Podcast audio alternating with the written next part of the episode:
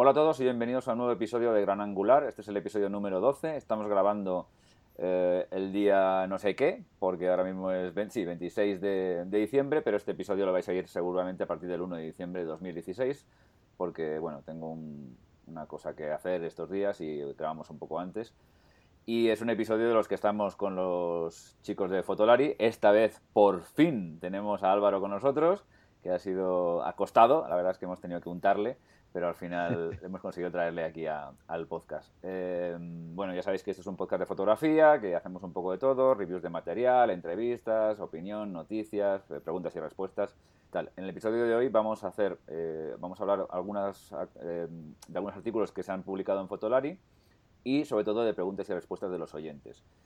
El contacto con el podcast eh, a través del, del email podcastgranangular.gmail.com. Este es el canal principal. Si queréis hacer una pregunta o respuesta para que se corresponda en el, en el programa, mejor aquí, porque si no se puede diluir por ahí.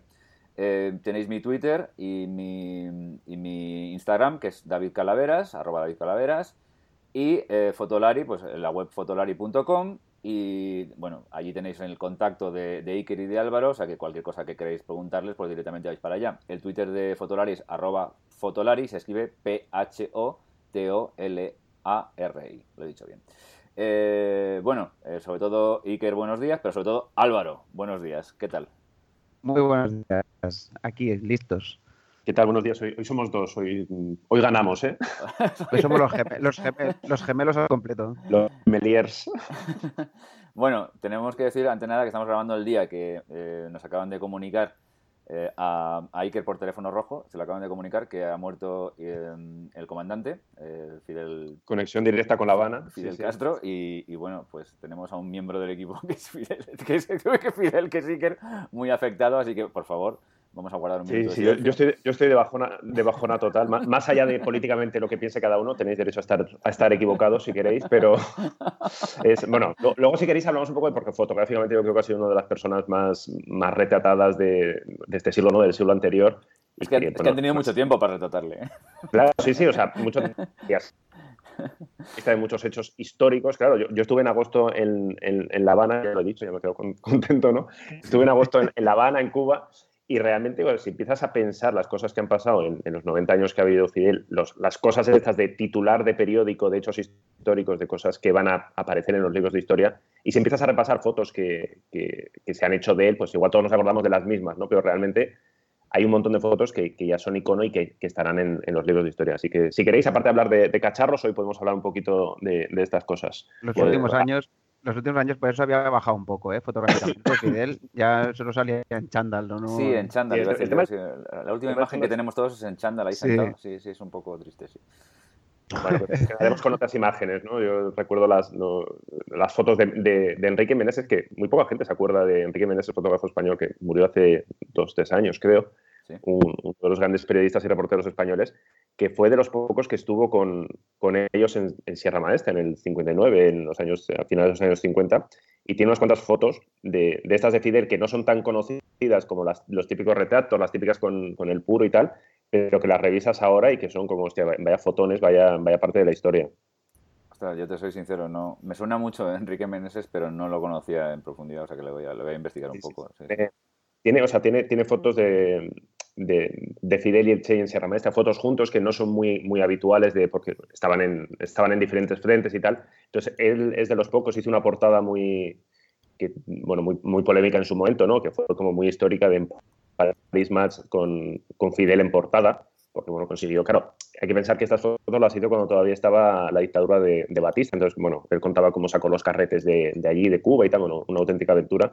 O sea que más allá de las fotos, no sé, si hablamos de fotógrafos cubanos, pues igual todos pensamos en, en Corda, ¿no? Porque Corda es el autor, Alberto Corda, de la típica foto de Che. Y durante muchos años también fue el, el, fotógrafo, no sé si oficial, pero bueno, uno de los fotógrafos oficiales de, de Fidel y le, bueno, pues, pues, pues, como pasa cuando eres el fotógrafo oficial de alguien, bueno, pues como pasa con, pasaba con Obama, pues que el fotógrafo tenía acceso a unos sitios donde, donde la gente normal, donde otros fotógrafos no tenían acceso. Entonces, él le hizo muchos de los retratos así conocidos, pero realmente luego hablas con fotógrafos cubanos y dicen, sí, sí, Corda es el más conocido, pero realmente hay un montón de, fotógrafos que, bueno, pues que, estuvieron por ahí, que hicieron grandes fotos, de esas que todos vemos y que estos días todos vamos a compartir y que no nos molestamos muchas veces en buscar quién es el autor, pues de, esas. Es una de las cosas tristes de la fotografía, ¿no? Que eh, las fotografías normalmente son más, más, más, mucho más conocidas que los fotógrafos. hay muchísimas fotografías icónicas que, la gente no tiene ni idea ni pajolera idea de quién son, ¿no? Y la verdad es que es un poco, el oficio de fotógrafo a veces es un poco, en este sentido, desagradecido, ¿no? Pero bueno, en fin. Siempre hay que hacer el esfuerzo, yo siempre digo, que, sobre todo en redes sociales, porque es muy rápido, entonces siempre hay que hacer un poquito el esfuerzo de intentar buscar el autor y decirlo, al menos, pero en redes sociales, o sea, está, es un poco tontería que digamos esto como cuando muchas veces los periódicos ni siquiera se molestan en hacerlo ellos, aparece firmada como F, eh, eh, Getty, ¿no? Es como, ¿quién ha hecho la foto? El señor F, ¿no? Coño, tendrá un autor, ponlo, ¿no? Pero bueno, yo siempre digo a la, gente, a, los aficionados a la fotografía, que al menos cuando colguemos una foto en Twitter, en Facebook o en donde sea, pues que al menos pongamos, oye, esta foto la ha hecho alguien, tiene un autor, o sea, eh, reivindiquemos su, nombre, su figura o, o recordémoslo, o lo que sea. Sí, no, no, es una cosa que deberíamos hacer con más frecuencia. Yo, por ejemplo, en mi trabajo, cuando yo sobre todo ojeo muchas revistas de interiores y todo el rollo, porque bueno, pues es lo, es lo que me toca. Y, claro, ya por defecto lo primero que haces es mirar quién es el, es el, el, autor de las fotografías, porque bueno, se te llama la atención y tal y cual, para investigar un poco y bueno, esto es, esto es normal. Pero la verdad es que en otros ámbitos de fotografía pues no lo hago, lo hago menos, ¿no? Porque ves una fotografía, ay, qué chula y tal y cual.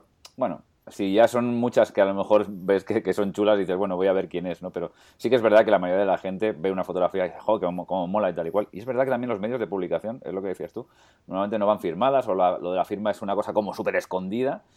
como, si, como si el medio quería, quisiera atribuirse todo el mérito, que también es un poco triste que sea, se plantee así, y, pasan en, advertidos fotógrafos que son maravillosos. ¿no? Pasa, pasa sobre todo con la fotografía y con el cine, es curioso. ¿eh? El cine también en general la gente no tiene ni idea de quién son los directores de la película, ¿no? Normalmente es la última de Leonardo DiCaprio. Sí. Leonardo DiCaprio sale, pero no la, ves. Yo creo que... Y, luego, con, la con la música, por ejemplo, no pasa eso. La música todo el mundo más o menos identifica bueno, ¿Quién es el eh, cantante? bueno, pero por ejemplo en la música también pasa, porque por ejemplo em, la mayoría de los cantantes no son los compositores, entonces... Eh, bueno, eso es verdad. Eh, claro, la gente tiene idea de quién canta las canciones, pero no tiene normalmente ni idea de quién las escribe, que es una cosa que a mí siempre me ha gustado, pero esto es una cosa que se va perdiendo, porque cuando comprábamos discos, porque bueno, yo creo que somos los tres de una cierta...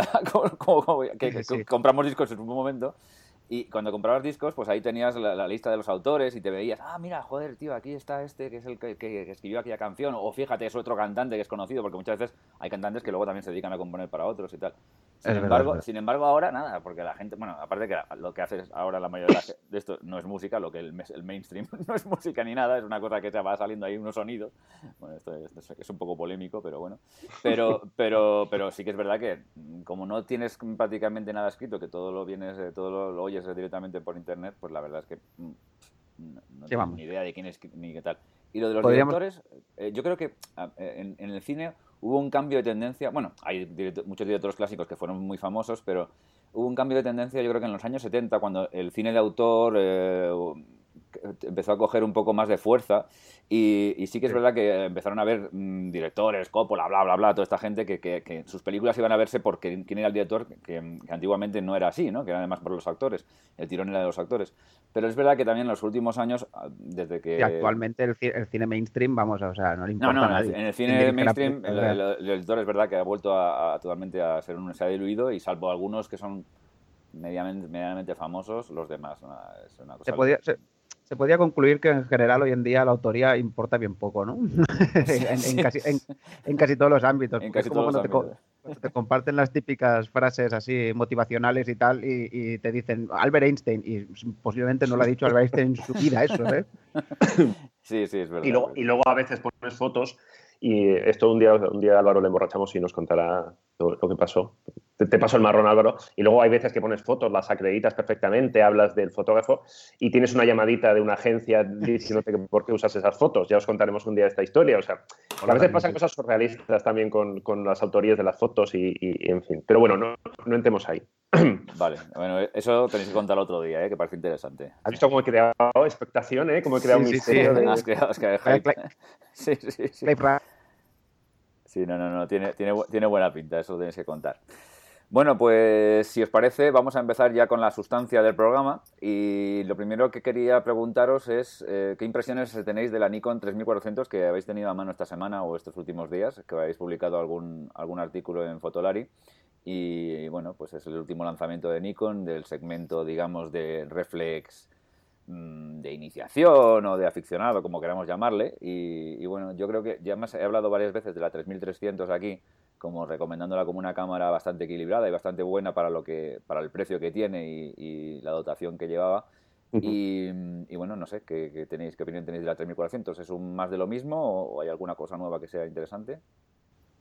Es un, es un claro caso, sí, de, de, más de lo mismo, pero con conexión inalámbrica de lo que Nikon llama SnapBridge, que es una conexión Bluetooth entonces, eh, por lo demás es lo mismo, o sea, el sensor es lo mismo, no sé si el procesador lo habrán cambiado un poco respecto a la de 3300, los fotogramas por segundo, el sistema de enfoque, el visor, el diseño, una reflex muy, muy sencilla, que es, es curioso, ¿no? Porque la gente cuando, cuando la gente que, que, tiene cierta, es aficionada así con, con, cierta pasión dice, pero bueno, ¿quién, pero ¿quién se compra estas cámaras sabiendo sin espejo, mucho más barato? Bueno, es que hay gente que le gustan estas cámaras porque sigue siendo una reflex con, que, la coges en la mano y parece una reflex, que la ves, la ves eh, y tiene ese diseño clásico y un poquito aparente. Luego la mm. coges y es muy ligera, tiene mucho plástico, pero por 600 euros la verdad es, que está muy bien. Eso sí, si no te interesa, o sea, si no vas a pasarte fotos de la cámara al teléfono, no tiene ningún sentido. Te compras la, de 3300 y listo, porque los resultados van a ser el, 95% de los casos igual. Eso sí, Álvaro estaba bastante enfadado porque le han, la de 3300, curiosamente, tenía conexión de micrófono, que es una cosa así como muy avanzada para una cámara tan sencilla, y aquí se la han quitado. Es una de estas cosas de, coño, o sea, haces una renovación y quitas cosas. Álvaro, indígnate. Me indigno. Nada, ves que es curioso lo que pasa con la serie 3000 porque lo que siempre suele pasar es que la que vale la pena es la anterior, ¿no? Un poco. Porque al final las renovaciones son tan sutiles e incluso a veces quitan cosas y luego la anterior siempre está más baja de precio. Entonces es como... Sí, o sea que... dices, oye, pues, pues vete, vete, directamente a la, de, a la del año pasado, porque podríamos seguir recomendando las 3300 con tranquilidad, ¿no? Porque vamos, por, lo, que estoy viendo, es que a mí esto de, ah, desde mi óptica, claro, y luego, lógicamente, luego también hay que ponerse en, la piel de un aficionado que a lo mejor lo de disparar en RAW, pues como lo ve como muy peregrino, y entonces sí que es verdad que a lo mejor el Snap Bridge este, pues está bien para pasar cosas inmediatamente y tal igual y publicarlas, pero es que yo, a mí estas cosas como me parecen tan, tan poco útiles, porque sinceramente no, no ninguna, jamás, jamás, utilizaría eso. Yo, yo, sé que tranquilamente, pero incluso yéndome de vacaciones y yéndome en plan relajado, tampoco lo utilizaría. Entonces, eh, sinceramente, eh, lo veo una cosa que, no sé, y además, no sé cómo estará la de este, la de este modelo, pero normalmente estas cosas están tan poco pulidas que funcionan tan regular. En, este caso funciona muy bien. O sea, hay que reconocerlo, que es un sistema. Eh, Nikon ha, tenido problemas en Estados Unidos, la, ha metido hasta una denuncia por decir que era conexión Wi-Fi. No es conexión Wi-Fi. Eh, de hecho, esta no tiene Wi-Fi, con lo cual lo malo es que no podemos usar el móvil como control remoto, que a mí muchas veces es casi lo que más me interesa, más que pasarme las fotos al móvil, porque las fotos del móvil ya las hago con el móvil, ¿no? Entonces, en este caso, está muy bien porque lo que haces es eh, vinculas la cámara al móvil por Bluetooth, haces, lo emparejas tal cual y te olvidas lo configuras y si quieres haces eh, con, eh, que hagan eh, transmisión automática y automáticamente cada foto que tú vas haciendo se pasa en una resolución de 2 megapíxeles al móvil. Ya está, o sea, es lo bueno de, este sistema, que lo haces una vez y te olvidas porque lo que dices tú, la mayoría de, las conexiones wifi de la cámara es un auténtico rollo increíble. Es decir, Yo, la de Canon, se desconecta, alguna vez. Tienes que crear una red wifi a la que te tienes que conectar. Sí, sí, ah, es, horrible. o sea, muchas veces no de todas maneras de todas maneras, yo creo que, no consiguen, por mucho que lo intentan, no consiguen hacer esto de, intentar seducir al, usuario este de, de, alguna foto con el móvil y la subo a internet. Lo están intentando trasladar a, lo que son las cámaras fotográficas y yo creo que no lo consiguen y llevan años intentándolo. ¿eh? O sea, a mí me da la sensación que el que realmente quiere tener la foto rápido en el móvil para subirla, la hace con el móvil.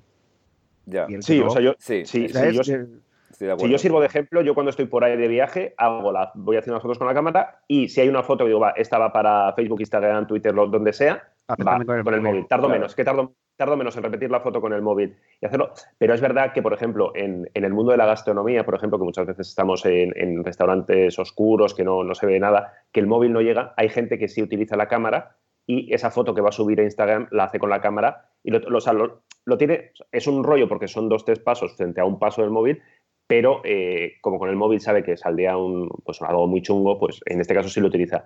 Pero sí, sí, lo que dice Álvaro, yo creo que la mayoría de la gente o sea, le da muchísima pereza. Y luego hay otro tema, que, que yo, por lo menos yo que soy así un fotógrafo bastante vulgar, eh, si me voy un día de viaje, conecto el móvil con la cámara y en, dos horas eh, reviento la memoria del móvil. O sea, yo que soy el típico que hago 300 fotos por segundo. Para, no, no, yo, soy igual de vulgar que tú y también me pasa lo mismo. O sea, yo tengo que hacer 400 fotos para que me salga una que sea medianamente regular.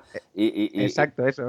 Y, luego hay otra cosa, que es que además en esta conexión, como no tengas un poco de cuidado y vayas tirando fotos con la cámara, al cabo de un rato miras el móvil y te lo tienes petado. O sea, digamos que el móvil a la a, borrar, ¿no? Pues con la cantidad de gente que lleva el móvil ahí, que, que no tiene memoria, que no sé qué, que están todo el día con las historias estas de la memoria. Como tengas pues un iPhone 16 GB, ya, ya estás, ya estás muerto directamente. Y esto de la batería, a veces la gente dice, pero esto no afecta a la batería. En, en el caso de la, de la Nikon de 3400, no sé si, si habéis visto el, el, vídeo, bueno, vosotros supongo que sí, me refiero a la gente, sino verlo porque está muy divertido. es una de las cosas que comentamos, es una cámara que cuesta 600 eurillos y tiene una autonomía de 1200 disparos por carga de batería, lo cual es una auténtica burrada, o sea, es, algo de cámara profesional. Y en el vídeo hacíamos muchas risas porque es como mm, las Sony A7, por ejemplo, que cuestan 3.000 euros, o las Fuji, que también tiene un precio tal, 300, 400 disparos y, no pidas muchos más, ¿no? Entonces, pues llega una... O sea, me refiero que, en las discusiones estas eternas de reflex sin espejo, bueno, pues este es un punto a tener en cuenta, que la reflex ahora mismo más sencilla y más, y más baratilla del mercado, pues eso, con una batería te la estira 1200 disparos frente a los 300, 400 que las sin espejo de gama profesional pues pueden, pueden conseguir. algunos nos contestaban, no, pero Fuji si le pones el, la empuñadura con tres baterías te aguanta, te aguanta mil. Claro, nos han jodido, claro, y si llevas un, un camión batería al lado, pues te aguanta mucho más, pero bueno, no, no es el caso. un generador, ¿no? Un generador, claro. sí, sí. sí. no, no, está claro que uno de los puntos a favor de la reflex siempre es la, autonomía. Vamos, yo creo que es uno de los grandes puntos a favor que tienen las reflex con, respecto a las mirrorless, sobre todo a cierto nivel, ¿no? Da igual, aunque vayas a nivel amateur más, más sencillo, eh, tú no, lo que no quieres es cuando te vas de vacaciones y te vas un día por ahí a patear, lo que no quieres es quedarte sin baterías a, mediodía, ¿no? Y no puedes tirar más fotos. Eso la verdad es que es una cosa siempre tener en cuenta. En fin, eh, tenéis un artículo fabuloso en Fotolari, es un vídeo además, eh, y quien quiera seguir indagando sobre este modelo, eh, pues lo puede hacer a través de la, de la web de Fotolari. Así que, mm, bien. una, una, cosilla, varios, varios oyentes me han, estado preguntando por el tema del Magic Lantern. El Magic Lantern es un software digamos, pirata, por decirlo de alguna forma, o alternativo, que se instala en las cámaras reflex Canon para darles otro tipo de, posibilidades. Y entonces a mí me han preguntado que si merece la pena, que si no merece la pena, que cuáles son las ventajas y tal y cual. Y yo, aunque conozco un poco el tema, no soy, no soy usuario de Magic Lantern, pero creo que aquí hay una persona que es bastante indicada para que nos explique un poco del tema, que es, que es Álvaro, que es experto en vídeo. Entonces, no sé qué, qué, nos puedes hablar. A ver, es, eh, si realmente quieres hacer vídeo un poco en serio con una cámara reflex, es es una gran idea instalarse el Magic Lantern, o sea, te da unas posibilidades, no solo en vídeo, ¿eh? también en foto. Sí, en foto yo también sé, pero, pero em, yo creo que en foto es menos imprescindible, ¿no? Puede ser, o, no sé. Bueno, pero, pero hay cosas muy interesantes en foto también, ¿eh? Como, por ejemplo, hay pues intervalómetros mejorados para hacer timelapse, hmm. hay cosas bastante graciosas como el detector de movimiento, o sea, hacer que la foto se dispare sola cuando algo se cruza en el, en el cuadro. Ah, qué bueno. Por ejemplo. Sí, tienen eh, incluso, bueno, tienen eh, activan también cosas como, por ejemplo, de grabar notas de voz en las fotos. Ah, está bien. Está bien. Mejoran los, mejoran los bracketings, hacen bracketings de flash con diferentes eh, intensidades de flash. O sea, en general, básicamente lo que hace este software es que se mete dentro de la cámara y, y, la, y la, la, revuelve para sacarle posibilidades que los fabricantes dejan de lado siempre o incluso lo dejan capado, que son cosas muy curiosas. Sí, eso siempre me ha llamado muchísimo la atención. No sé por qué se capan tanto las cosas, pero bueno, bueno supongo que sí, lo sé, porque para sacarme más pasta por otros modelos, ¿no? Imagino. Sobre todo, o sea, Magic Lantern realmente es, uno de los grandes responsables de que, de que durante un tiempo hubiera el boom este de grabar con cámaras reflex, porque, porque cuando Canon todavía tenía capado el tema de los controles manuales en vídeo, Hmm. Los primeros que, pusieron esa posibilidad en las cámaras fueron Magic Lantern. Y, a partir de ahí la gente empezó a usar estas cámaras para grabar vídeo, porque antes era casi inviable. De hecho, en la, 5 de Mar 2 siempre se dice ¿no? que, casi les, les, obligaron a meter prestaciones, porque fue, la, fue, la, Mar 2 ¿no? la que hubo una actualización bastante heavy que, metió todo esto. Es decir, que si no hubiera existido esta, este programa, no sé, este firmware pirata o como queramos llamarlo, pues igual Canon se hubiera columpiado y hubiera aguantado todo, todo, el, todo el modelo hasta la siguiente modelo sin, sin dar estas sensaciones. Pero como todo el mundo estaba trabajando ya con esto, pues era como, coño, pues vamos a darlo oficialmente. Y muchas otras cosas. Por ejemplo, la primera Canon no tenía salida para auriculares. Pues con el Magic Lantern te, daban la posibilidad de que la típica salida esta para, para, conectar la cámara a la tele la podías transformar en una salida para auriculares, por ejemplo. Control de, de ajustes de audio no se podía bajar y subir el volumen de entrada del micro, pues con el Magic Lantern sí que se puede. Muchas de estas cosas ahora ya están en algunas cámaras. las cebras, ¿eh? esto, esto que te indica las partes quemadas de la imagen, el picking focus, todas estas cosas, muchas fabricantes ahora ya los ponen en las cámaras, pero los primeros en ponerlas fueron los de Magic Lantern con los softwares estos pirata. No, obstante, en 2016, con una cámara actual, por ejemplo, yo que sé, actual me refiero a una Mark III, ya no vamos a hablar de Mark IV porque, porque aún están, me parece que, bueno, tenéis un artículo en Fotolari que habla de que están que acaban de conseguir el romper el bloqueo de la 5 de Mark IV, pero, eh, pero con una Mark III, por ejemplo, con una 6D eh, o, una 7D Mark II, eh, ¿qué nos añade, digamos, Magic Lantern, si, los, si, si hay algo que añada? Pues mira, todavía sigue añadiendo cosas, porque por ejemplo, eh, yo, diría que ni la, que, la, que ni la 6D ni la Mark 3 tienen picking focus. Hmm. ¿Sabes esto? Que cuando que te marca las zonas enfocadas de la imagen poniendo una línea alrededor, una línea de color, que eso para eh, enfocar en, vídeo a través de la pantalla sobre todo, que no es tan, tan precisa como a lo mejor el visor, pues es muy práctico. Eh, claro, habría, tendría que ver modelo por modelo realmente las, las cosas, pero... o luego, Cosas muy concretas, como por ejemplo los, eh, los tonos de test. O sea, el, pitidito este mm. para calibrar equipos de audio. El pi este. Pues esto es una cosa que también que, te la añaden, que puede parecer una tontería para hacer vídeo así en plan eh, amateur, pero que si te pones en una grabación profesional, pues es importante o que eso lo usas para calibrar los, eh, los niveles de audio de, de varios equipos.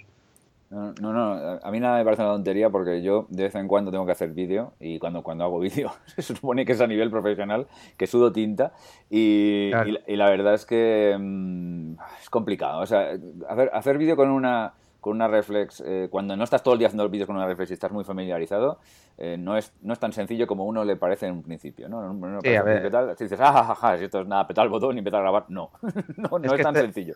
Esto es otro tema que daría para mucho, ¿eh? que realmente, bueno, o sea, realmente las reflex, las cámaras reflex de, foto, de fotos, las cámaras de fotos en general no son para grabar vídeo. No, está claro. O sea, quiero decir, esto es una moda que, que ha habido aquí durante un tiempo porque porque durante un tiempo era la única manera de tener un sensor grande y esa textura un poco cine y esos desenfoques por, por poco precio, pero realmente ahora ya empieza a haber videocámaras eh, de precios incluso más baratos que una, que una Mark IV o una Mark III, como mucho más altas para grabar vídeo, con sus entradas de audio profesionales, con su ergonomía más pensada para vídeo, con ese tipo de cosas.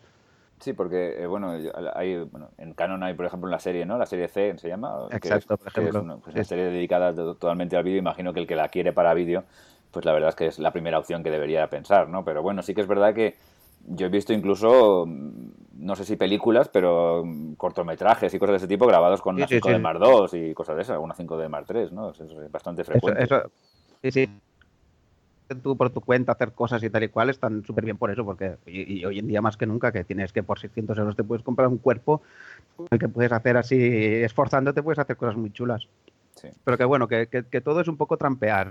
Realmente, pues, pues eso, tienes que instalarte el Machine Lantern para tal, eh, necesitas muchas veces grabar el audio pues por separado porque las entradas de audio de las cámaras estas pues son tal el tema de la ergonomía, pues al final acabas poniéndole muchos accesorios y un soporte de hombro y un no sé qué.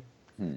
Es decir, que en el fondo estás trampeando, estás intentando convertir una cámara de fotos en, una cámara de vídeo. En una cámara de vídeo, sí, sí, sí. Sí, es verdad. Incluso el otro día, bueno, una persona a la que sigo en, en Instagram me hizo mucha gracia porque publicó una fotografía y dice, la cámara no sé cuántos, y la cámara, en realidad no estaba hablando, no estaba, la cámara era una, una reflex, pero sin y no estaba hablando de la reflex, sino estaba hablando de todo el aparato que, rodeaba la, cámara, ¿no? O sea, es, un, es, un, running de estos, que es un estabilizador, estos de, de, de, DJI, y, claro, que es un aparatajo gigante, y entonces la persona se pensaba que la cámara era el running, no, la cámara era una reflex, pero... Esto es muy gracioso a veces cuando gente que trabaja con, con la A7, bueno, la A7 todavía es un poquito grande, pero cuando trabaja con las A6000 o ves una A6300 montada en, pues eso, con, todo, con todo el sistema de vídeo, de soporte, de, monitor externo, claro, y es como, ¿dónde está la cámara? ¿no? Pues la cámara es esa cosita pequeñita que está ahí al fondo, ¿no? detrás de todo esto, sí, sí. Sí, sí, sí. De todas maneras, eh, Álvaro, nos tienes que un día eh, em, hablar más en profundidad del, de, cómo se graba vídeo con una reflex, de qué, consejos nos das y tal. O sea, que es una cosa que, ah, que, nos, emplazamos en otro programa para, para, hablar más de ese tipo de cosas, porque a mí se me ocurren mil preguntas. ¿eh? O sea, que te, voy a coger, te voy a coger y te voy a exprimir.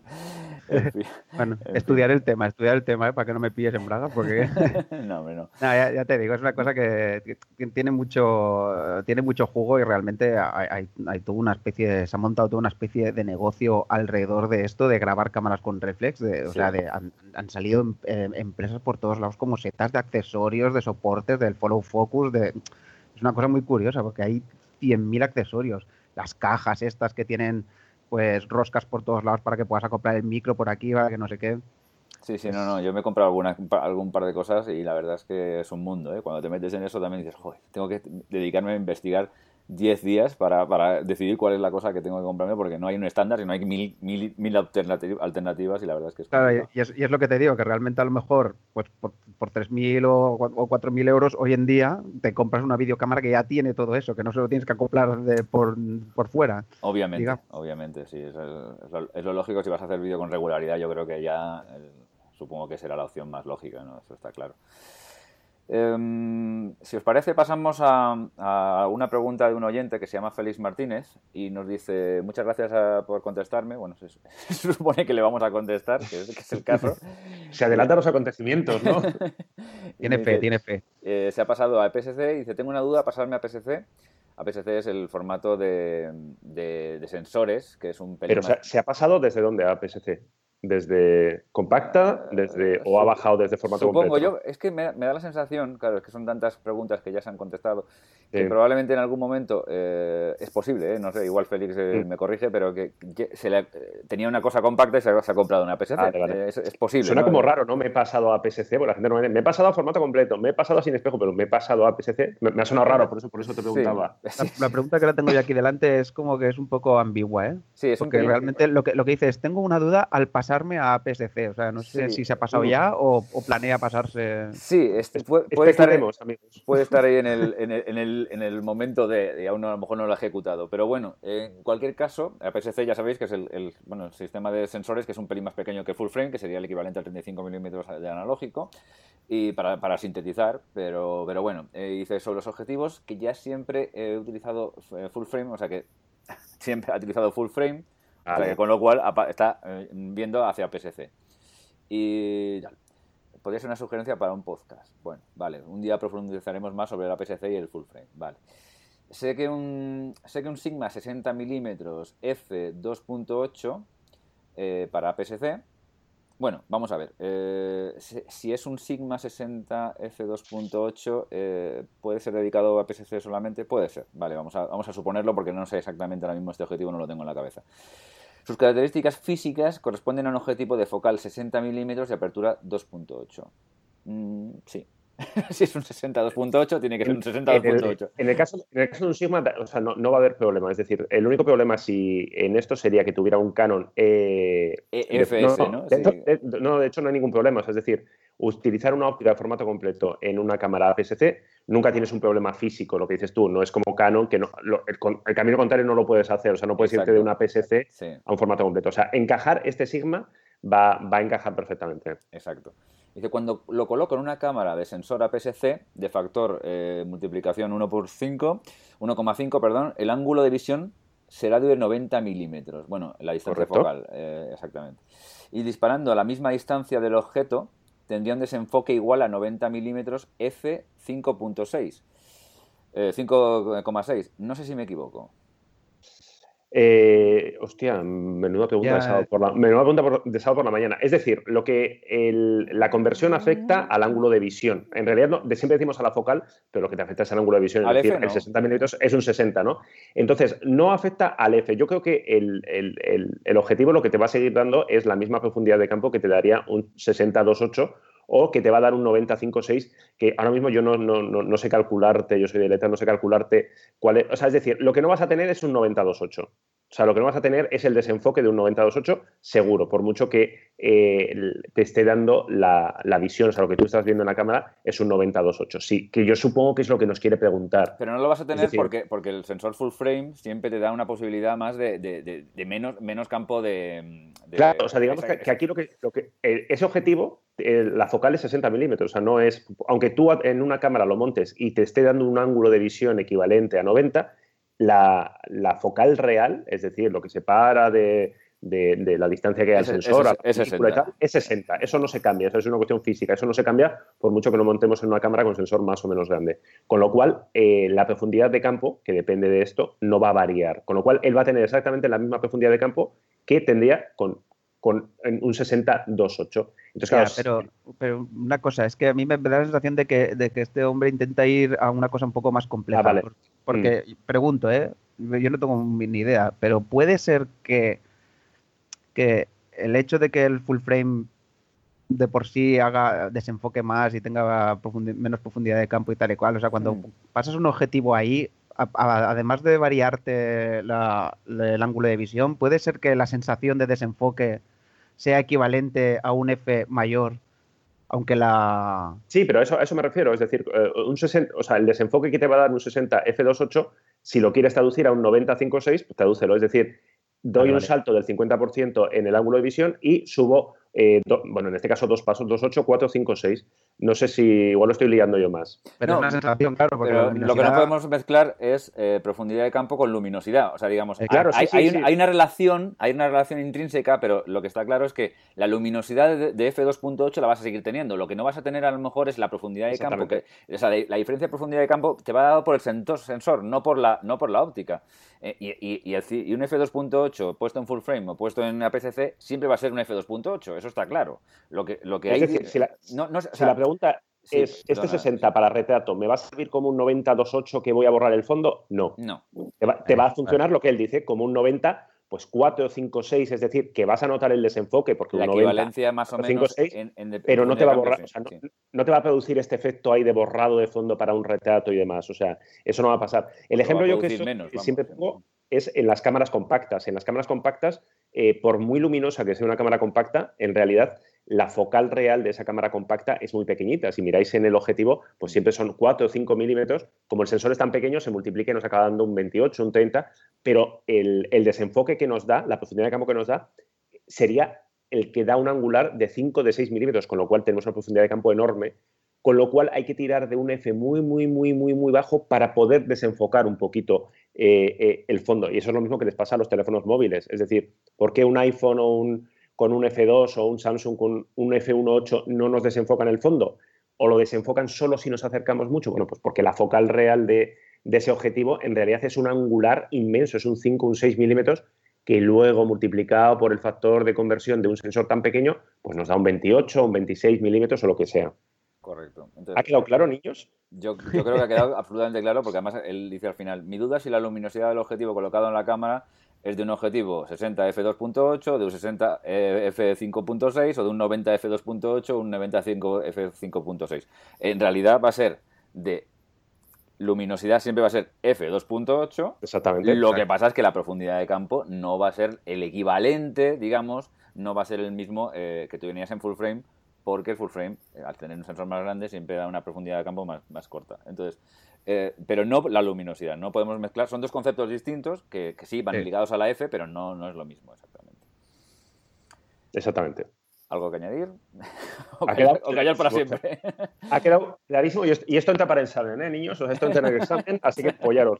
Algo que, algo que añadir sería, no te pases a PSC, ¿no? no te pases a PSC. no, pero bueno, igual a él le interesaba, pues igual imagínate, tienes un 60, de, hostia, de puta madre, esto pasa en muchos fotógrafos de deporte y naturaleza, ¿no? Que es como, ¿por qué trabajan con, con la EOS 7D o con la Nikon D500? Bueno, pues porque su 200 milímetros se convierte en un 300 milímetros 2.8 con el mismo. Entonces, claro, es una maravilla. APS-C tiene pros y contras. y, hombre, a ver, vamos a hacer también eh, esto. En APS-C también se puede hacer un desenfoque, lógicamente. O sea, y se, puede, hacer bokeh y todo ese tipo de cosas, porque hasta hace dos días que las full frame prácticamente no se vendían, la gente hacía bokeh y desenfoque con, con, con, APS-C. Lo que pasa es que cuesta más y hay que exigir más eh, luminosidad a los objetivos para que, para que se. De hecho, voy a hacer un aporte de vídeo así tonto. El, estándar de, tamaño de sensor y de tamaño de película para vídeo es, APS-C. De, siempre, para vídeo y para cine. ¿Pero ese es el Super 35 o no? ¿El APS-C? Sí, sí, el Super 35, sí, sí, exacto. Ah, vale, vale, vale. O sea, en, tamaño es lo que pasa que tiene una, un, ratio diferente, digamos, o sea, tiene unas proporciones diferentes al APS-C de foto, pero en superficie de sensor es, lo mismo, es un, eh, es una APS-C. Sería interesante que un día Álvaro, nos hablara de, la manía esta del super desenfoque en, en vídeo. Ha pasado un poco, yo creo ya, ¿no? La, la fiebre esta de de, fondos ahí súper borrados, que esto cuando empezaron con las reflex de formato completo a hacer vídeo, hubo como una ola ahí, ¿no? Que todo se hacía a F1.8, desenfocadísimo el fondo y demás, ¿no? Aún sigue, ¿eh? Por eso la moda. Si no, mira, mira, el, programa de Salvados.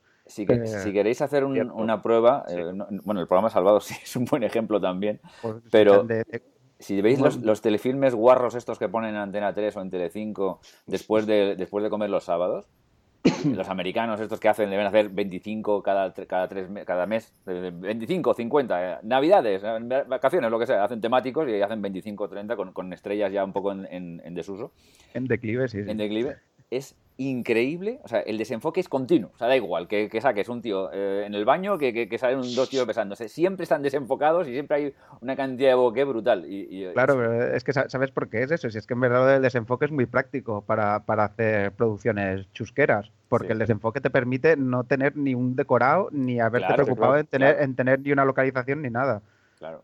Claro, tú ves una película de cine clásico donde, yo qué sé, tú ves Casablanca, donde hay un, hay un, director de arte que se ha encargado en hacer el bar de Riggs ahí, en decorarlo en plan con, con toques árabes, no sé qué, no sé cuánto, y, eso interesa que se vea, no quieres que salga todo el rato desenfocado.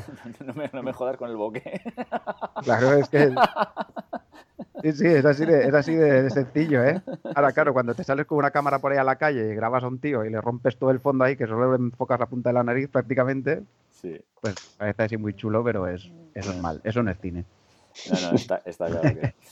Bueno, eh, tenemos otro, otro, otro email de, de, un, de un oyente que se llama Aníbal Gola, que me, ha encantado porque me encanta la forma de expresar las cosas y me dice, eh, bueno, nos dice, me fui a Nueva York, en parte por eso empecé a interesarme un poco más por la fotografía, qué suerte tiene, e intenté mm. aprender lo, que más, eh, lo, más que podía en el poco tiempo que tenía. No fue, no fue mucho lo que conseguí aprender, pero algo es algo, vale. Algo sí que hice, algo que sí que, sí que hice eh, fue comprarme un objetivo nuevo, un 35 eh, f1.8 de Nikon en DX, como recomendaste en uno de tus capítulos. Me parece que fue el primero. Mm, puede ser. Eh, muy, buen objetivo, muy recomendable, sí, señor. Muy recomendable, sí. Mi, equipo consiste en una Nikon D3000, el 1855, el 55-200, que es lo típico, y el nuevo y fantástico 35 F1.8. Eh, no tenía pensado cambiar nada, ya que, el primero que, lo primero que quería hacer es aprender, sacar buenas fotos. Apenas estoy usando el diabólico modo manual, como le llame yo, desde este viaje y no consigo encuadrar de manera artística, salvo alguna excepción. Pero bueno, esto de encuadrar de manera artística es, yo creo que es al final disparar, disparar, disparar, tú, ver mucha fotografía también y al final vas cogiendo un poco de criterio y al final te van a ir saliendo. O sea, que eso de un día para otro, salvo que te metas en un curso de fotografía y a lo mejor aceleres un poco los procesos, yo creo que lo más recomendable es ver mucha fotografía y disparar mucha fotografía y al final vas cogiendo, ¿no? Pero bueno, eh, pero mi querida D3000 eh, no piensa igual que yo. Cada dos por tres me da mensajes de error. Eh, yo supongo que te da mensajes de error con el, con el nuevo 35 o con todos, no lo sabemos, pero bueno. Y tengo que apagar y encender la cámara. Busqué por internet un poquito y me dice que la tira a la basura y me compre otra, jajaja. o que la lleve a Nikon. No, no la lleves a Nikon porque te van a cobrar una pasta y no te va a ser. Bueno, no sé. a ver qué dice, qué dice Nick y Álvaro, pero. Ahora, ahora viene la pregunta del millón. ¿Qué me compro? ¿Quiero una reflex? Porque sí, porque soy un cabezón. Dos, quiero Nikon, igual que lo anterior, y además porque tengo tres objetivos Nikon. Sí, hombre, es lógico que sigas con Nikon. Eh, tres, quiero gastar poco. Soy muy aficionado, con gran ímpetu en este momento, pero, eh, pero luego no, lo toco en un año, como todo el mundo. Y luego cuatro, no quiero lo último, o si lo quiero. Esto me hace mucha gracia. Salvo la poca... ¿no? quiero una Nikon, ya está. Salvo la poca diferencia de plata, me conformaría con algo básico, pero bueno. Estos serían mis puntos básicos. Según mi myself and I, o sea, yo mismo.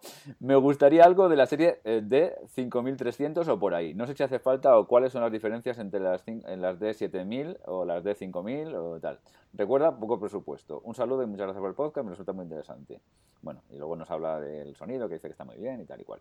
Ah, me gustaría que recomendaras cosas para encuadrar bien, pero bueno, esto lo haremos otro día. El tema de, composición, un día hablaremos de composición. Mm. Pero bueno, vamos a centrarnos un poco en el cacharreo. ¿Qué, se os ocurre así a bote pronto? Bueno, muy, muy fácil. Que coja, por dar un salto, es decir, ya que he usado la de 3000, sí. Eh, que si tiene un poquito más de dinero, que coja eh, un catálogo, una tienda y de la serie de 5000 no sé que ahora mismo están por la 5500, si no me estoy equivocando, pues que mire el modelo anterior, que supongo que estará muy bien de precio, porque va a notar un salto desde la 3000 en todo, en construcción, en enfoque. Eh, y es, a mí es una cámara que, si puede, a ver, si puedes comprarte la 7000 de la, de la serie 7000, pues mucho mejor, pero si no llega a la 5000 te da una calidad de imagen muy maja, el enfoque ya va a notar diferencia respecto a la, a la 3000, la construcción y demás. No sé, es una cámara que andará sobre, no sé, la 5200 igual sobre los... La 5300, 470 euros. Fíjate, o sea, vamos, de cabeza. Ya está el cuerpo. O sea, además él tiene, objetivos que coja la 5300 por, por este precio que me lo quitan de las manos, le ponga el 35 milímetros y a la calle a sacar fotos como un loco, porque vamos, se lo va a pasar estupendamente. Y aparte ya se va a notar, ¿no? Que, que el manejo, la D3000 hay cosas que intentan simplificarlo tanto que a mí a veces me parece que lo hacen complicado. La 5000, si quiere trabajar en manual, ya va a notar que, está un poquito más pensada pues, para ese aficionado que quiere, que quiere aprender. Hombre, yo, yo estoy de acuerdo con vosotros, pero también eh, podría plantearle eh, que a lo mejor un cuerpo de una D7000 o 7100 de segunda mano o a lo mejor hmm. pillado, pillado de oferta tampoco es una opción mala. ¿eh? O sea, También es una cuestión de presupuesto. Si puede ir a por una 7100. Sí, pero que a lo eh, mejor una 7000, 7100. Eh, lo que pasa es que segunda mano, claro, esto depende mucho dónde. ¿Dónde estés? Eh, claro, sí, sí. vive, vive, en Nueva York, por lo que ha comentado, o se ha ido de viaje a Nueva York.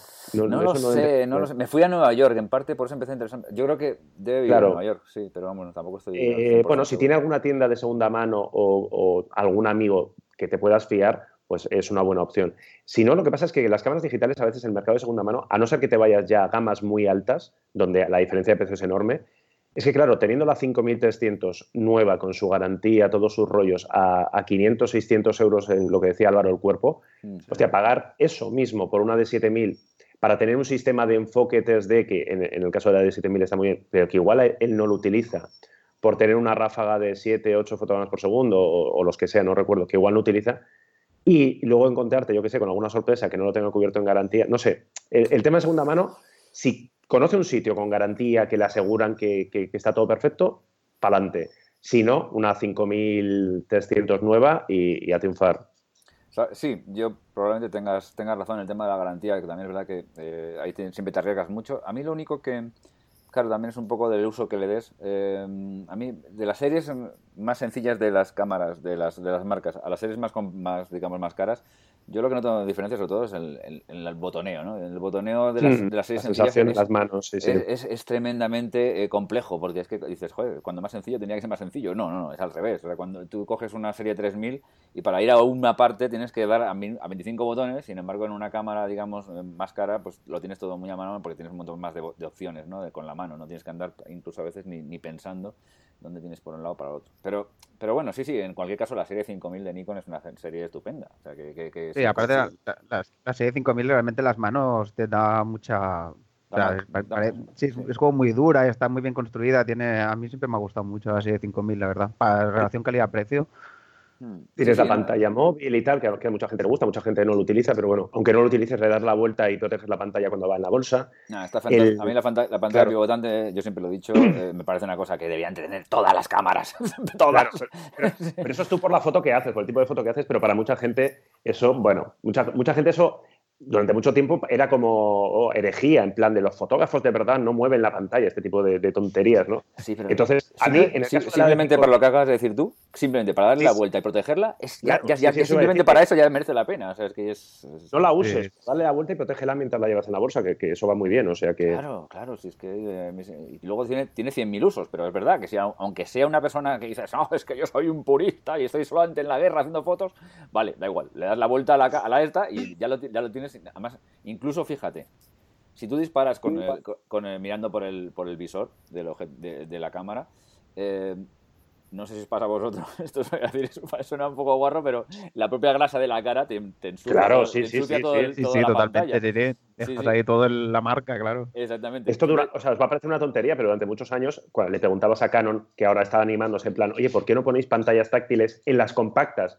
Y decían, pues, por, en, bueno, en las compactas todavía, en las reflex, decía, por algo tan sencillo como es que con la nariz, o sea, tengas la nariz, si la tienes como la mía, así en plan vasco, pues ya más, pero vamos, con la nariz acabas tocando la pantalla, acabas tocando botones y no sabía muy bien cómo solucionar eso, que nos puede parecer una tontería, un chiste a día de hoy, ¿no? pero sí, sí, o sea, lo de la, mierdecilla que se queda en la, en la pantalla, es, o sea, esto es un problemas del primer mundo, problemas fotográficos que hay a solventar. No, no, no, no es ninguna tontería. Yo creo que es algo bastante, bastante común. Y sí, que sí, es verdad que nos pasa a todos. Bueno, vamos a pasar a otra pregunta que es un poco más etérea. Dice, ¿mirrorless o reflex para grabar vídeo con presupuesto de 500 euros para cuerpo? ¿Ventajas de un sistema u otro en vídeo? ¿Recomendación? Álvaro, esta te la paso, vamos a ti. Pues a ver, sí, como he estado ahí investigando antes, para, eh, sí, sí, he hecho así una, la típica búsqueda de, de, cámaras de objetivos intercambiables por menos de 500 euros, porque 500 mm. euros, bueno, pues es, es, justo. relativamente poco, digamos. Sí, sí. Entonces, reflex o mirrorless, es claro, es que aquí como está tan acotado el precio, igual habría no es muy. No, no, no, sé si merece la pena plantearse si reflex o mirrorless. Para mirrorless está complicado, ¿no? Por 500 euros, ¿no? Bueno, de, lo que he encontrado yo por aquí, hay una mirrorless muy interesante, que es la Sony A5100. Ah. Por 493 euros, la he visto por aquí en una tienda. Sí. El cuerpo.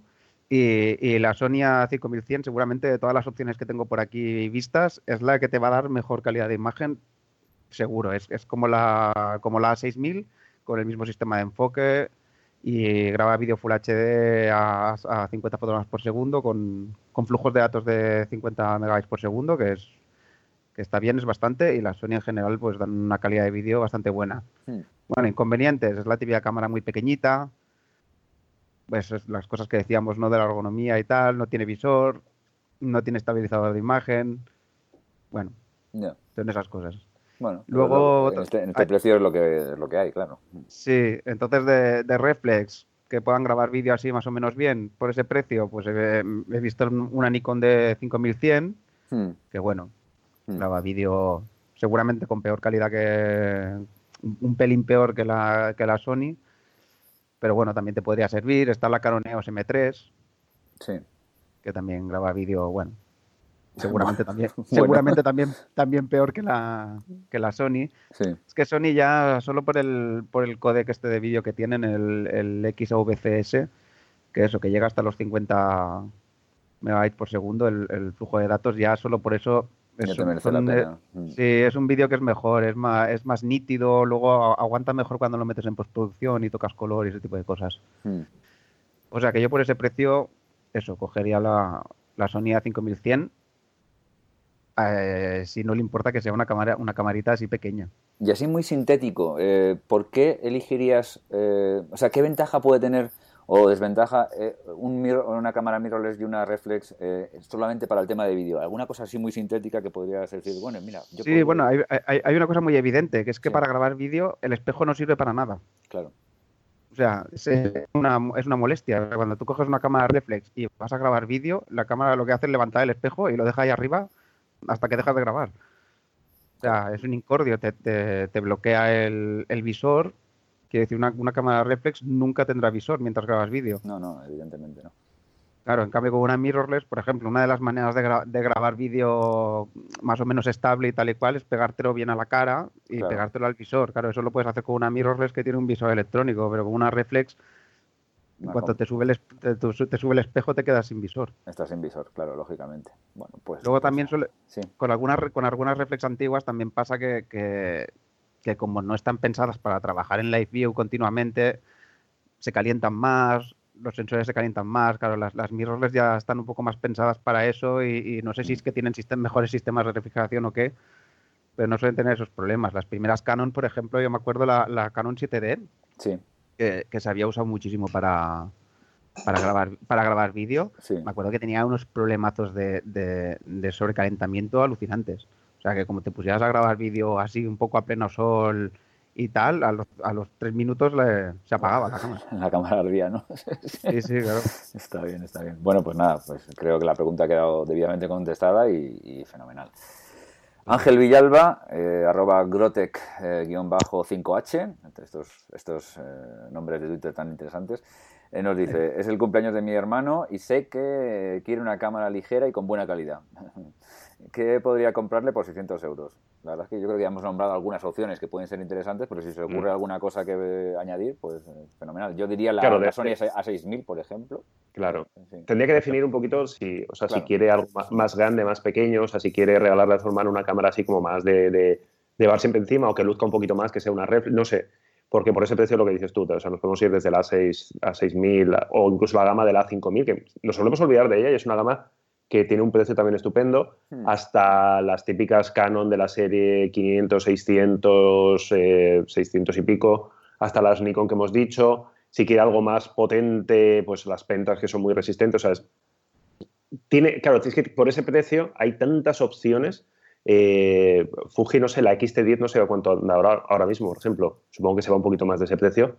Pero me refiero a que es la típica de precios donde tienes si no defines un poco, te encuentras al final con 10 cámaras que todas son estupendas y es como, ¿cuál es mejor? No? Es que todas son buenas, lo que pasa es que pues, eh, dep depende del tipo de fotógrafo, depende para quién se la vayas a comprar. Pero sé lo que dices tú, o sea, opción fácil, una, una 6000 es eh, rápida, resultona, da calidad de imagen y si quiere algo pues un poquito más, que abulte un poquito más y tal, pues a la, ya que hemos estado hablando de ellas, la, la serie de las Nikon D3000 o D5000 incluso mejor, también son, son muy buena opción. Habéis dado por hecho que quiere objetivos intercambiables, ¿no? Porque... Exactamente, no sé por qué. Sí, sí, sí, sí, sí, es verdad. Tienes razón, Álvaro. Sí, sí. Le hemos dado por hecho demasiado rápido, a lo mejor el hombre quiere una cosa más compacta. Pero bueno. sí, es, curioso, es curioso Mira, porque yo he, he, pensado en la RX100, en una RX100 instantáneamente cuando he leído la pregunta. Sí, es que la, la RX100 es una opción muy buena, ¿eh? Si quieres una compacta, sí, sí, tienes razón. Sí, sí, sí, por eso la, la RX100 o de las Canon, las, las, la, la serie esta PowerShot G X, pues la G5X, la G7X, ahora mismo no recuerdo cuál es cuál, sí. o sea, porque hay unas que son un poquito más pequeñas, una un poquito más grandes, es decir, son todo, entre comillas, homenajes a la, a la gama RX100, con sensor de una pulgada, con resultados muy buenos. Sí. Y sí, sí, lo que dice Álvaro, si no quieres, o sea, si no quieres óptica intercambiable, estas están muy bien. Y también luego está la opción de decir, oye, pero es que imagínate que mi hermano lo que quiere le importa una mierda la calidad de imagen más pura y dura y lo que quiere es una cámara con un zoom increíble, ¿no? Pues siga habiendo cámaras ahí, o sea, que, que, hay opciones por ese precio, vamos, para comprarse, no sé, decenas y decenas de, de cámaras. Sí, es como, es como un precio un poco eh, que, que, te permite tantas, tantas posibilidades, además. Sí, hay, sí, es, sí, es verdad, porque dices, si es un poco menos, estás un poco complicado. Y si ya es más, ya dices, bueno, ya me voy a lo mejor a una cosa. Pero es verdad que sobre los 600 euros hay un montón de opciones eh, de, de, relativamente eh, equivalentes y es complicado decirte por una.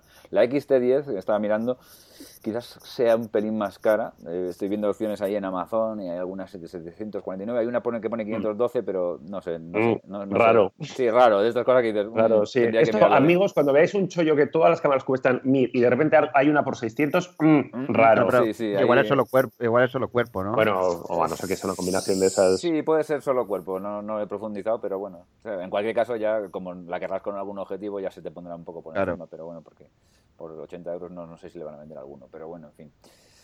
Y tendríamos por último eh, Rodrigo Fernández, arroba Zordor, eh, que nos dice, ¿hay alguien en la sala con una GH3 o una GH4 que me pueda recomendar sobre objetivos? Los, adaptador, los adaptadores de, a Sony Canon hacen que pierda calidad. A ver, ¿qué, qué le contamos? Pues mira, yo, yo, estoy en la sala y tengo una GH4, de hecho es, es la cámara que usamos para grabar los vídeos en Fotolari. Sí, sí. anda, mira.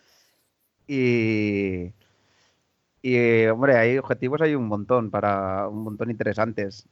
Lo de los adaptadores para usar Canon y Nikon y tal, a ver, normalmente el tema de los adaptadores, yo creo que la gente que los usa es o bien porque ya tenía objetivos Hmm. de Canon y tal, o bien porque, bueno, eh, por ejemplo, hay el, el típico 50 f1.4 de Canon que lo puedes encontrar a patadas de segunda mano a- a- Sí. con, precios, con precios muy competitivos, pues hay gente que piensa, bueno, pues me tiro a uno de estos baratos de segunda mano que lo puedo encontrar en cualquier lado y pongo un adaptador. Pero el tema de los adaptadores, Hmm. lo que pasa es que los que funcionan bien son muy caros. Sí. El Metabons y todos estos, Sí, son o sea, carísimos. los, sí, los que los que te sigues teniendo el enfoque bien y todo este tipo de cosas son, son un pastón. Y los cutres, pues los cutres lo que pasa es que pierdes todo. Pierdes la conexión con el objetivo, Sí. totalmente. Sí, yo segundo también. O sea, yo una vez he estado tentado de decir, bueno, me voy a comprar esta cámara y le meto un adaptador para aprovechar las ópticas y tal. Ah, al final, al final siempre, Eh. siempre, no, no es buena idea. Claro, esto es lo que decía Álvaro. A no ser que tengas unas ópticas de la hostia y tal, eh,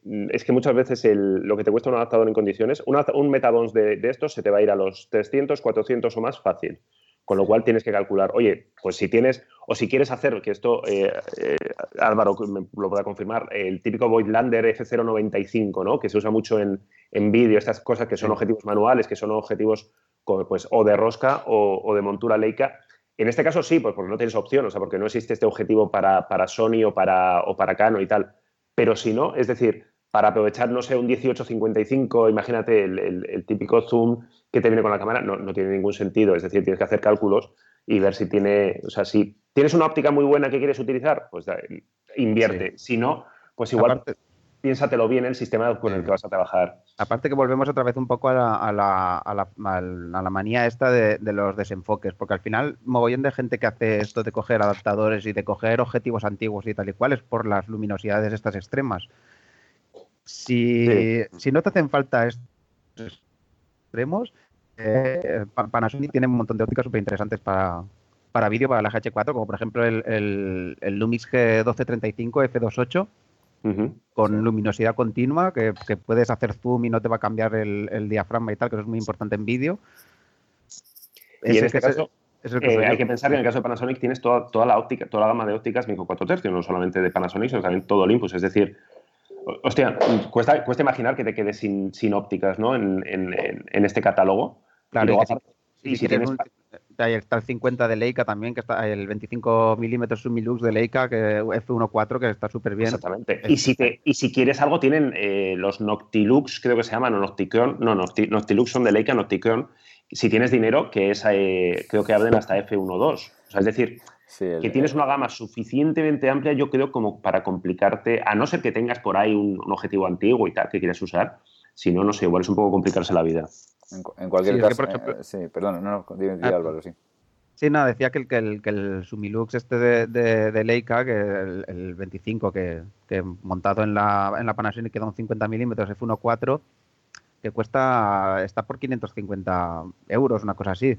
Que al final si te compraras un Metabons, que son eso, 300 y pico euros, y, y te compraras un Canon eh, de segunda mano del año de la castaña, un 50 F1.4 de Canon, de la, al final estarías haciendo ya casi un gasto de, de 500 euros. No, no, está, claro que al final eh, lo que pasa es lo que tú acabas de decir, que si empiezas a, sumar una cosa más la otra, al final es mejor vender lo que tienes y si estás decidido a hacer el cambio, hacerlo con todas las consecuencias y comprarte un objetivo, porque al final las soluciones intermedias están... El único caso, yo creo que, que realmente, y es muy cosas muy específicas, eh, que realmente te compensa una cosa de decir, bueno, me voy a comprar un adaptador porque tal, es cuando, por lo que sea, necesitas eh, cambiarte de cuerpo pero eh, los objetivos que necesitas son mm, no los tienes en la marca. Por ejemplo, un descentrable, que, que solamente ahora Ah, mismo sí, los, claro. los tienen Nikon y Canon, y entonces Sí, las sí, demás claro. marcas, salvo que, bueno, alguno hay por ahí raro, pero normalmente para otras marcas es muy complicado, salvo que te compres un Samyang, que no sé si los tiene para otras marcas. Pero bueno, en cualquier caso son, son objetivos difíciles, o un teleobjetivo gigantesco, que solamente lo tengas en Nikon y Canon y no lo tengas en las otras marcas. Sí que es verdad que se me, está, se me estaba ocurriendo, o sea, a medida que estábamos hablando, que antes Iker ha mencionado eh, Pentax y ahora estábamos hablando de Panasonic, sí que tenemos que hacer un programa dedicado a estas marcas que les damos poquísima bola y, y que hacen las marcas pobres, ¿no? Las marcas pobres, pero que, hacen cámaras interesantes y que sí que merece la pena que algún día, sobre todo vosotros que trasteáis con muchísimos aparatos y que conocéis más, las conocéis más en, primera mano, eh, hablemos solamente de este tema que seguramente hay unos cuantos oyentes que lo van a agradecer.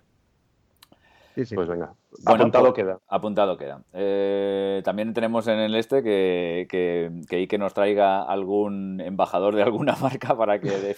¿Te acuerdas que lo hablamos en el último programa? Este, estaba pensando ahora, digo, mira, Pentax y, Panasonic, que, hacen cámaras estupendas y encima una calidad relación-precio, y, igual lo que menos tienen, aparte que supongo de presupuesto de marketing mundial, igual lo que no tienen es tantos embajadores como otras marcas, con lo cual pues bueno, igual no, no, tienen tanta presencia en las redes. Yo en parte casi, casi lo agradezco. El otro día hablaba con, no voy a decir marca, pero hablaba con, con una marca, con los responsables de una marca y decía en plan, la primera firma o sea, que haga la campaña de no tenemos embajadores porque nuestras cámaras son suficientemente buenas, o sea, yo prometo, o sea, me, hago embajador gratuito de esa marca por echarle un par de pelotas y decir, oye, es que yo no tengo que regalar mis cámaras. La gente usa mis cámaras porque, las, porque, porque le gustan, porque son buenas.